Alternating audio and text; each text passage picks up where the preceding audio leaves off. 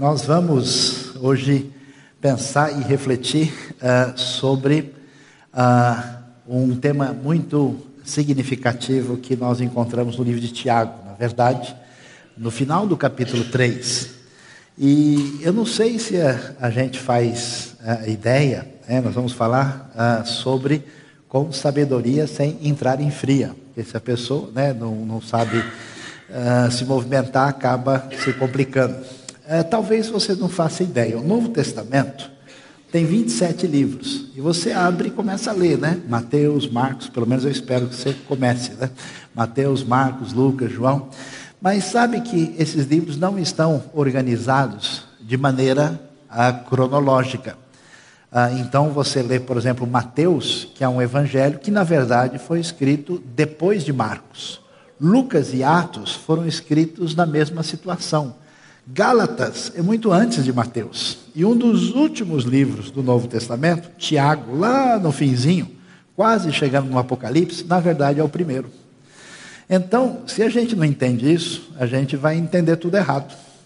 E quando você lê Tiago, uh, provavelmente, segundo os melhores especialistas, mais ou menos entre ano 45, no máximo 48 da a história é, bíblica da era cristã, é que o livro de Tiago foi escrito. Quando Tiago é escrito, o que, que a gente eh, vai perceber?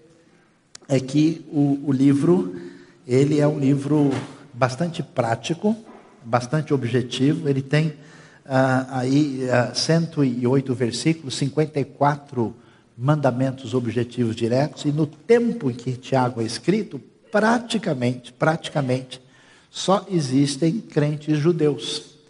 Porque o evangelho começa no meio judaico e agora estão começando a chegar os primeiros que são ah, gentios e que vêm de um outro contexto, de um outro pano de fundo. Ah, portanto, é, nós vamos tentar ver é, como é que a coisa se define aí. Vamos então observar o texto. Dá uma olhadinha aí, você vê Tiago dividido mais ou menos aí nas partes principais, no primeiro capítulo, né, quando o assunto é provações, a questão de orar e de lidar com os momentos de provação, fazendo diferença entre provação e tentação. Depois ele vai falar sobre a importância de ouvir e praticar a palavra. Ah, e também vai repreender o pessoal porque estava tendo uma espécie de discriminação dentro da igreja. Olha, primeira carta do Novo Testamento, hein? já o bicho está pegando aqui, a coisa estava difícil. Ah, ele vai falar da fé verdadeira que é comprovada pela prática e vai falar que um dos principais problemas, né, não sei se mudou muito, das comunidades do povo de Deus era o mau uso da língua. O pessoal falava aquilo que não devia e complicava a vida dos outros.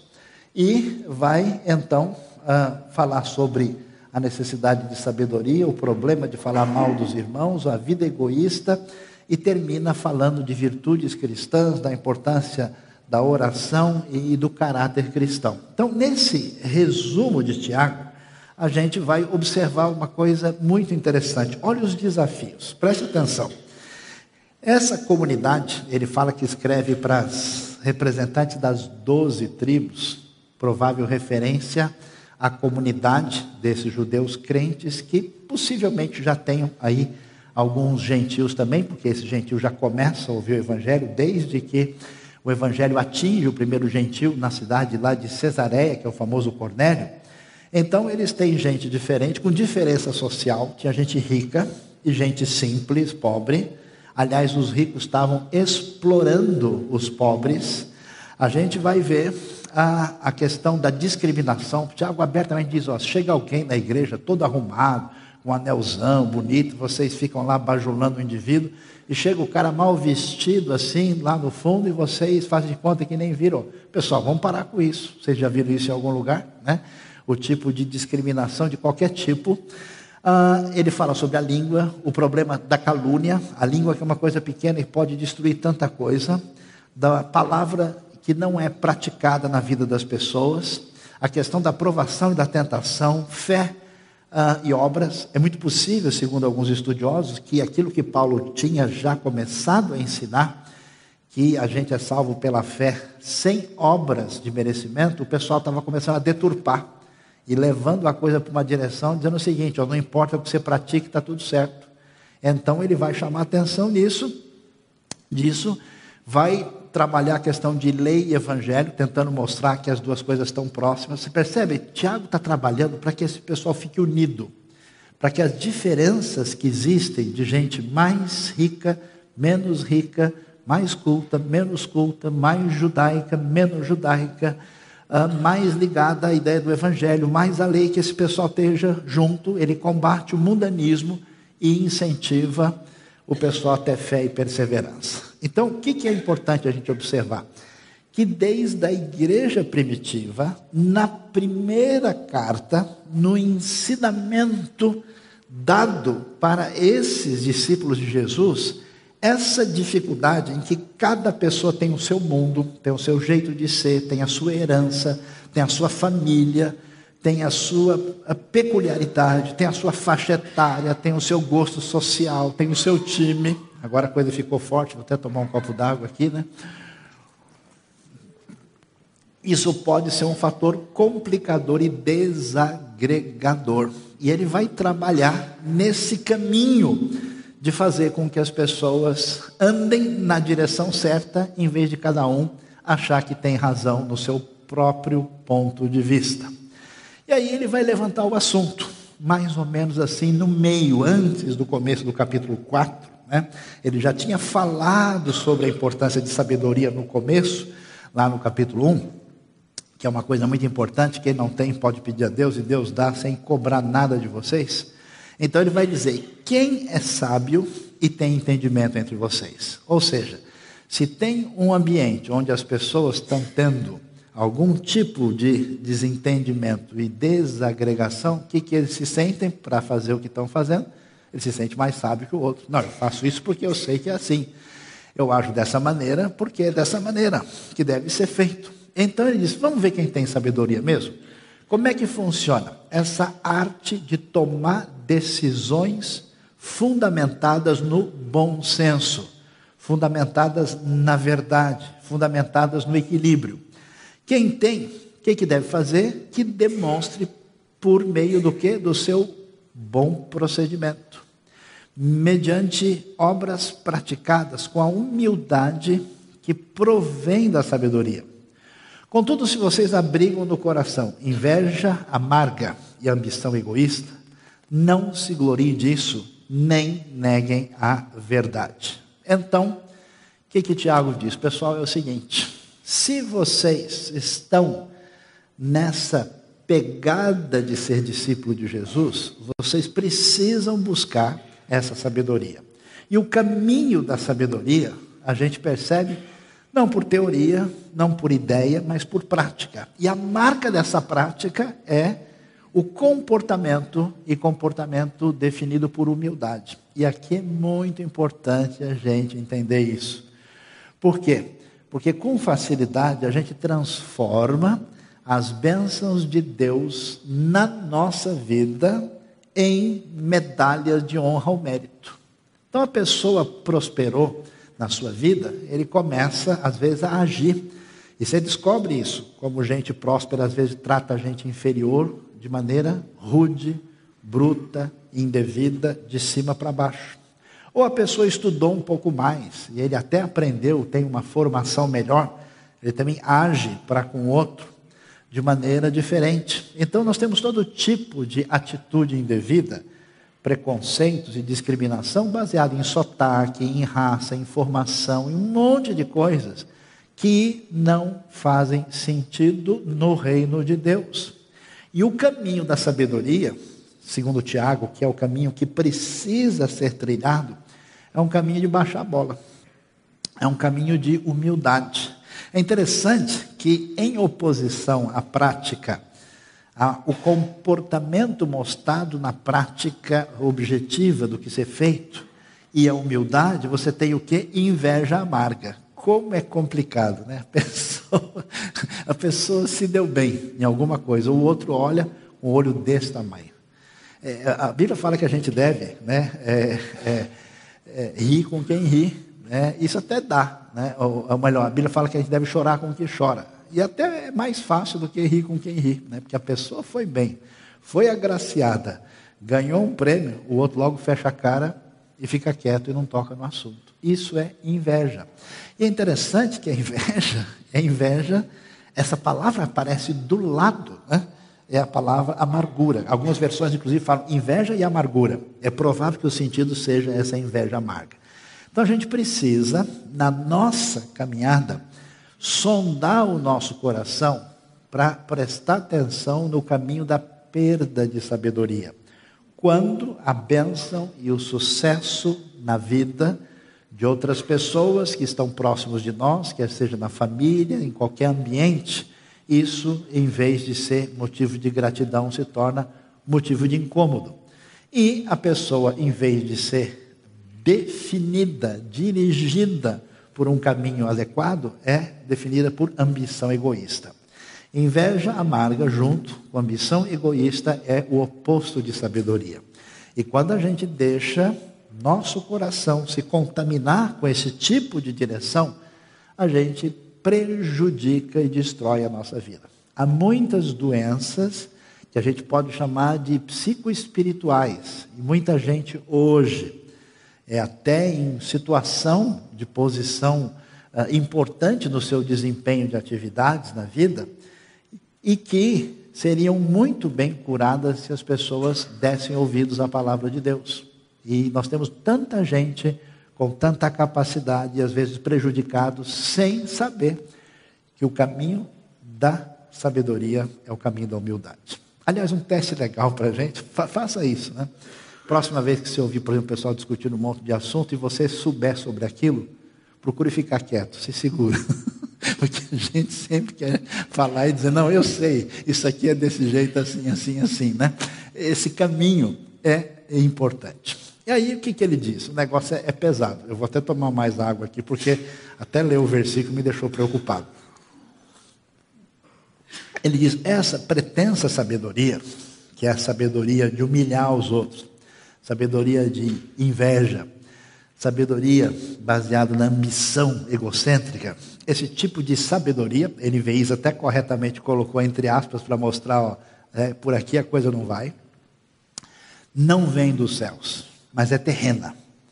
Não tem origem naquilo que Deus nos traz, mas vem da nossa realidade puramente humana. Não é espiritual, olha, olha é pesado o negócio, mas é demoníaca.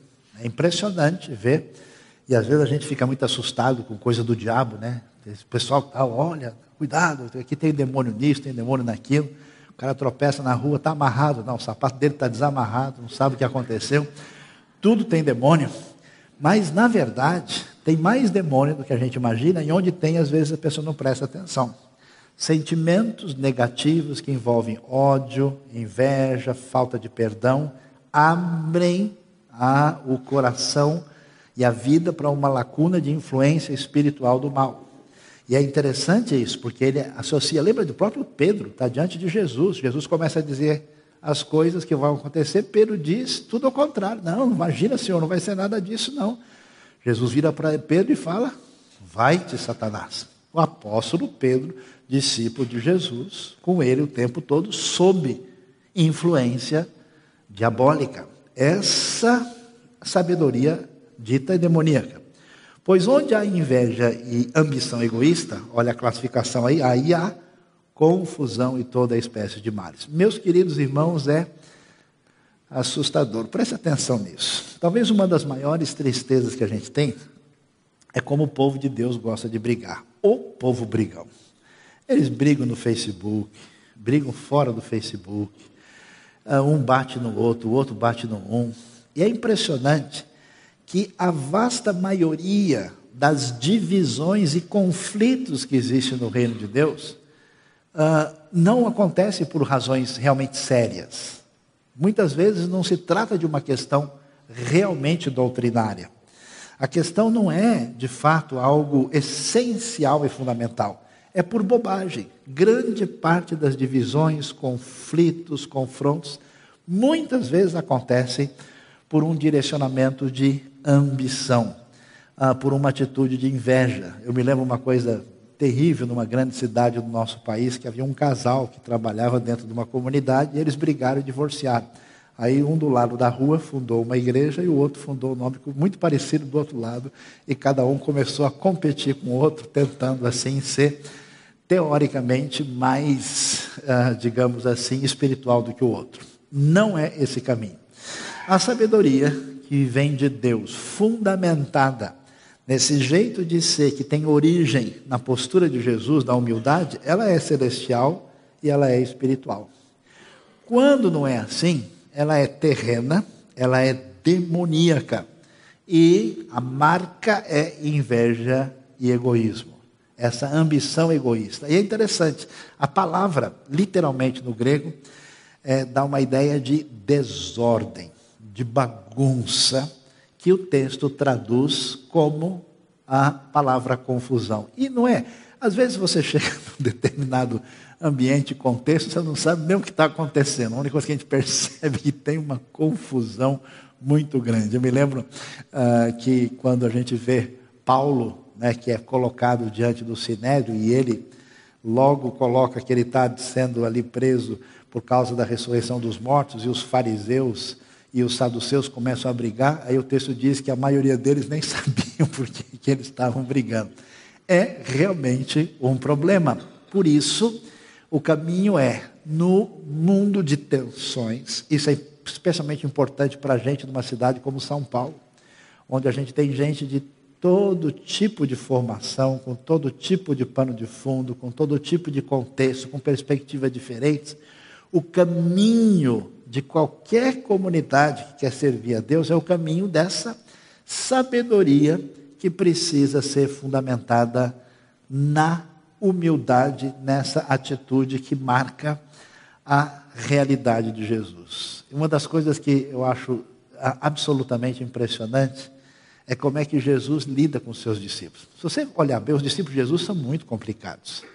Você vê, João quer mandar fogo nos samaritanos.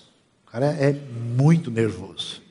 Pedro dispensa comentários, estava sempre lá, dando um passo para frente para fazer a primeira bobagem. Nervoso. O cara tirou a espada, já sai cortando a orelha de soldado romano. Olha como ele é equilibrado e tem bom senso, quanta sabedoria, né? É interessante, e ao mesmo tempo que o cara faz isso, daqui a pouco ele nega. É impressionante Jesus ter gente entre os seus discípulos como Simão o Zelote. O que é um zelote? É um grupo de nacionalistas radicais que quer assassinar romano. Jesus tinha um, um discípulo extrema esquerda, alguém do PSTU lá no meio deles. Né? E ao mesmo tempo, ele tem Mateus Levi, que estava trabalhando como publicano, cobrando imposto do pessoal para dar dinheiro para os romanos. Ele é da, da extrema-direita, ele era, não sei, da arena. Né? Uma coisa assim, quase arqueológica. Eu fico impressionado como é que Jesus trabalha com esse grupo de discípulos, que são pessoas teoricamente pouco preparadas, na prática, menos ainda quando você vê a história lida com eles e lida com essa gente que tem assim zero de possibilidade de conexão. Por isso que Jesus é simplesmente o máximo. Ele é o cara, literalmente. E aí o texto vai prosseguir enfatizando a sabedoria. A sabedoria é a virtude enfatizada no livro de Tiago para que a comunidade do povo de Deus vá bem. Aí ele vai dizer, ao contrário dessa sabedoria destruidora, que é egoísta e é diabólica. A sabedoria que vem do alto é, antes de tudo, pura. Quer dizer, ela é algo que não tem mancha, que não tem mácula, que não tem outra intenção. Depois é pacífica, é amável, é compreensiva, cheia de misericórdia e de bons frutos, imparcial e sincera. O fruto da justiça semeia-se em paz para os pacificadores. Vamos dar uma olhada de perto sobre essa questão. Dá uma olhada nessa sabedoria que é a solicitação de Tiago para a nossa vida. Então, vimos, a gente não associa isso. Sabedoria, para muita gente, está associado à esperteza. Sabedoria, para muita gente, está associada à cultura, muita informação sobre muita coisa. Ou está associado à inteligência, a QI elevado. Ou está associado a uma formação invejável. No texto bíblico, não. Sabedoria tem a ver com virtude, que tem origem moral e serve como algo que traz lucidez para a pessoa, para enxergar direito a si mesmo, o próximo e a Deus. Porque quem tem cérebro muito trabalhado, muito acelerado, mas não tem o bom senso dessa sabedoria, vai fazer bobagem. É como um carro acelerado que não tem freio. Esse potencial, na verdade, se torna destruidor. Esse é o grande problema da nossa educação. A gente potencializa as pessoas, mas não educa e civiliza essas pessoas. Alguns viram monstros e monstros de destruição sem referenciais éticos e outras questões essenciais para viver a vida. Essa sabedoria é pura, ela não é misturada, ela não tem mácula, ela não tem qualquer envolvimento com o mal. Ela é pacífica. É interessante, tem gente que é uma benção. O bicho está pegando, a pessoa chegou, parece que o ambiente melhora. Tem gente que é ao contrário. Ih, chegou o fulano, esconde aí. Vamos aí que agora o bicho pegou. Nossa, né, como diz o pessoal no interiorzão do Brasil, como esse indivíduo é confusento. Onde ele chega, o bicho pega. E ele, ele vai entrar no time agora, então prepara aí que daqui a pouco sai briga. Ela é pacífica. A gente não associa essas coisas com sábio, com sabedoria. Ela é amável, né? essa atitude semelhante ao que nós temos na vida e no ministério de Jesus. A gente precisa olhar para a gente, né? Será que as pessoas consideram a gente gente pacífica? Será que eles enxergam alguma amabilidade na gente? Como é que é o meu procedimento? Ela é compreensiva. Como é difícil ser compreensivo. Quando alguém pisa na bola com você, o que você tem vontade de fazer?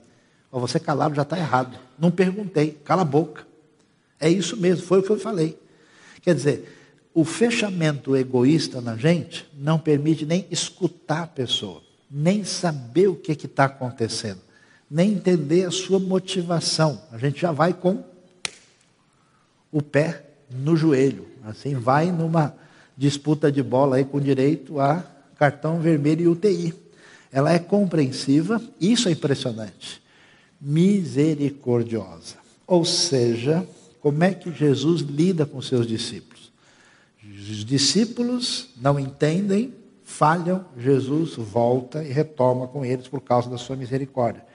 Por que, que você está vivo? Por que, que Deus não trouxe juízo sobre a sua vida? Porque Ele é misericordioso. E se isso é realidade, se nós entendemos que a graça e a bondade de Deus nos sustentam, a gente não pode pegar pesado demais com as pessoas. Como tem gente de igreja ruim. E qualquer coisa que o outro faz, a pessoa quer lá rasgar pescoço do indivíduo, ele vai na garganta. Não é desse jeito. Ela é misericordiosa. E é interessante, né? ela é, é, diz o texto, cheia de bons frutos. Ela é frutífera, quer dizer que ela começa, é, um pomar bonito de Deus, produzir coisa boa que vai surgindo em volta. E sabedoria, porque o que acontece? A falta de sabedoria leva à prática e à postura de injustiça. O que é injustiça? É a gente fazer as escolhas com base única e exclusivamente nos nossos interesses egoístas. Então, na hora de apresentar um julgamento X sobre uma questão, eu não vou falar a verdade, eu não vou pedir desculpas, eu não vou concordar que a minha visão foi limitada. Peraí, eu não vou atenuar a minha maneira de apresentar porque eu quero ter razão. Mas a sabedoria ela é imparcial. Olha, é tão bom, né? Você fazer negócio, conversar com alguém. Quando a pessoa tem bom senso, a pessoa diz: é, tem razão. Acho que isso aí não fica tão bom assim, não. Poxa, então desculpa, eu, eu falei isso porque eu tinha entendido errado. Quando as pessoas agem assim, fica tão fácil. Mas quando a pessoa é parcial, tudo que tem do lado dele é bom tudo que tem dele é o melhor. Né? Já conversou com aquele tipo de pessoa que você fala, pois é, rapaz, eu, eu cortei o cabelo, ah, mas o meu barbeiro é o melhor que tem na região. Aí tudo que acontece do lado dele é incomparável. E ela é sincera, porque esse é o problema. Né? como é que a gente deve agir no ambiente para atenuar as dificuldades, os conflitos da comunidade que tem gente muito rica, gente muito simples, gente do ambiente agrícola, gente talvez de perfil diferente, gente de todos esses contextos que aparecem aí. Como é que a gente faz esse meio de campo sem ser falso? Esse é o problema, tem pessoa que fala o que precisa, né? Bom, se o cara for falar, se ele for ficar nervoso, eu vou falar que eu torço para o time dele. Né? Se o indivíduo não gostar, então eu falo que ele quer ouvir. Aí não vale, aí, aí, aí é mancada, né? aí é sujeira. Então existe um caminho de sabedoria quando você pode ser sincero sem quebrar a cabeça da outra pessoa. Amém, irmãos? Quem foi abençoado, levante a mão. Tem jeito da gente falar, olha, não foi legal, não gostei, não é por aí, sem se encher de ódio, sem permitir que o veneno do ressentimento, da inveja ou de qualquer tipo tome conta de você, essa sabedoria, que é amável, compreensível, misericordiosa, frutífera, imparcial e sincera, é o caminho. Preste atenção, tente nessa semana pensar sobre essas palavras. Elas são muito valiosas, elas são boas, elas conduzem, elas são tempero da nossa vida. Porque você, às vezes, pode se encher de bastante conhecimento, ter boas emoções no seu coração, pode ter muitas motivações, mas na hora de agir, é como fazer a comida, né? Você põe os ingredientes lá, lá e erra tudo. Ah, era, era uma colher de açúcar, eu botei cinco. Ah, era 100 gramas de pimenta, botei um quilo. Acabou, né? não tem o que fazer. A pessoa errou na combinação. Então, essa sabedoria é valiosa. E Tiago vai terminar, antes de entrar no capítulo 4, e ele vai terminar com um versículo que é um versículo difícil de traduzir, complicado. As versões, se você for estudar, elas têm traduções diferentes, ah, porque o versículo apresenta certas, é, que a gente chama categorias gramaticais que permitem duas ou três leituras. E esse versículo é importante, é o 18, né? Na NVI a gente leu: O fruto da justiça semeia-se em paz para os pacificadores. Isso lembra da gente, né? porque uh, Tiago, sendo a primeira carta, está muito assim. Você lê Tiago, você, sente assim o cheiro do sermão do monte em volta. Né? Você sente aquela coisa assim do ministério de Jesus muito próximo pela linguagem, né? essa questão do pacificador. Lembra lá de Mateus? Bem-aventurados pacificadores, porque eles serão chamados filhos de Deus, eles são parecidos com o Pai, que é Deus. Mas veja, por exemplo, a tentativa de traduzir isso melhor uh, para explicar bem a ideia sobre o que é esse negócio do fruto da justiça semeia-se em paz para os pacificadores, ou pelos pacificadores. Veja a nova tradução da linguagem de hoje. Ela pôs, pois a bondade é a colheita produzida pelas sementes que foram plantadas pelos que trabalham em favor da paz. A Bíblia Brasileira de Estudo tem uma nota interessante, tentando uh, decifrar melhor o sentido do original, e ela diz: os que promovem a paz semeiam a paz para colher a justiça como fruto. Ou seja, a ideia, a gente vai terminar ainda fazendo uma leitura última. A ideia essencial é a seguinte: olha pessoal, o que acontece é o seguinte: nesse mundo complicado, quando um foi criado por um pai de um jeito e o outro foi criado por um pai do outro jeito, quando um veio de uma família religiosa e o outro veio de uma família que não tinha nada de religião. Quando alguém veio de uma situação abastada e o outro veio de uma situação de penúria. Quando alguém teve muita formação e o outro não teve nenhuma. Quando vocês têm toda essa diferença que pode ser um problema de desagregação, o que Deus quer é apenas duas coisas: que vocês busquem esse caminho da sabedoria e como é que a gente sabe quem tem sabedoria? É quem é gente boa. Quem procura o caminho da paz. Quem não deixa valer a sua particularidade, a sua vontade egocêntrica, o seu desejo, a sua imposição e se coloca numa posição de servo para buscar um caminho que é chamado de justiça.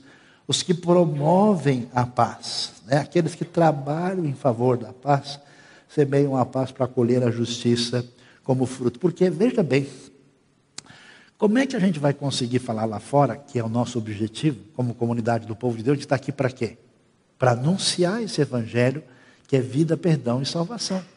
Se a gente não trabalha nessa dimensão de produzir a paz, nossa palavra lá fora não tem como ninguém levar a sério. Para viver igual esses caras, estou melhor assim. Não dá. E para a gente fechar, vale a pena, porque ficou muito. Peço desculpas aí, porque a minha foto está precisando de oração. Espero que vocês trabalhem pela paz. Né? E, e, não, não julguem né, de maneira muito pesada, mas eu queria que vocês ouvissem com atenção a tradução ah, do texto completo, fechando no 18, como a mensagem conseguiu traduzir. Preste atenção e ouça aí, ah, ouvindo na mente e no coração. Quer ser considerado sábio? Quer ter reputação de que entende? Esse é o caminho. Aprenda a viver. Escute a sabedoria, viva com humildade. O que conta é como você vive, não o que você fala. Ambição de espírito não é sabedoria. Sair dizendo que é sábio não é sabedoria. Torcer a verdade para parecer sábio não é sabedoria. Estar longe da verdadeira sabedoria é pura malandragem. É diabólico. Lembre-se, sempre que tentarem parecer melhores que os outros ou se aproveitar dos outros, tudo dará errado, todos terminarão pulando na garganta do outro. A verdadeira sabedoria que vem de Deus começa com uma vida santa e é vista no relacionamento com o próximo. É cheia de gentileza, bom senso, misericórdia e é para lá de abençoada. Não muda como o tempo instável e não tem duas caras. Essa sabedoria se confirma na vida comunitária. Você poderá ter uma comunidade saudável, sólida, bem-sucedida e que Deus aprova somente se trabalhar duro para fortalecer os relacionamentos, tratando todos com dignidade e honra. Deus abençoe a nossa vida, Deus abençoe nosso coração, né? E nesse mundo bagunçado de Copa do Mundo, né? Quando alguém de uma torcida quer bater na outra, nesse mundo nosso atrapalhado, não sei quantos conflitos hoje no mundo estão tendo de gente que está matando o outro em nome de algum tipo de ideologia. Que Deus nos ajude e nos abençoe. A olhar para Jesus, a escutar as palavras de Tiago e pedir que ele nos dê mais sabedoria. Baixe a sua cabeça, vamos orar e que Deus abençoe a sua vida e o seu coração. Deus bondoso, Pai amado, obrigado pela tua palavra, obrigado uh, pelo uh, detalhamento impressionante que a gente encontra em Tiago, para a gente aprender contigo que é ser sábio. Ó oh Deus, Senhor perdoe os nossos pecados, perdoe a nossa uh, incapacidade, às vezes egoísmo nossa atitude teimosa, às vezes, de apenas reforçar aquilo que pensamos ou sentimos. Abençoa com teu espírito nosso coração, nos ajude, ó Deus, a enxergar o reino, enxergar a expansão do reino, a importância da missão e nos ajude para que a gente, na nossa convivência, nas nossas diferenças, a gente venha fazer muito no teu reino e venha, ah, ó Deus, mostrar essa coisa maravilhosa que é a sabedoria do alto, que abençoa a vida de todos. Muito obrigado, nós te louvamos, te agradecemos em nome de Jesus. Amém.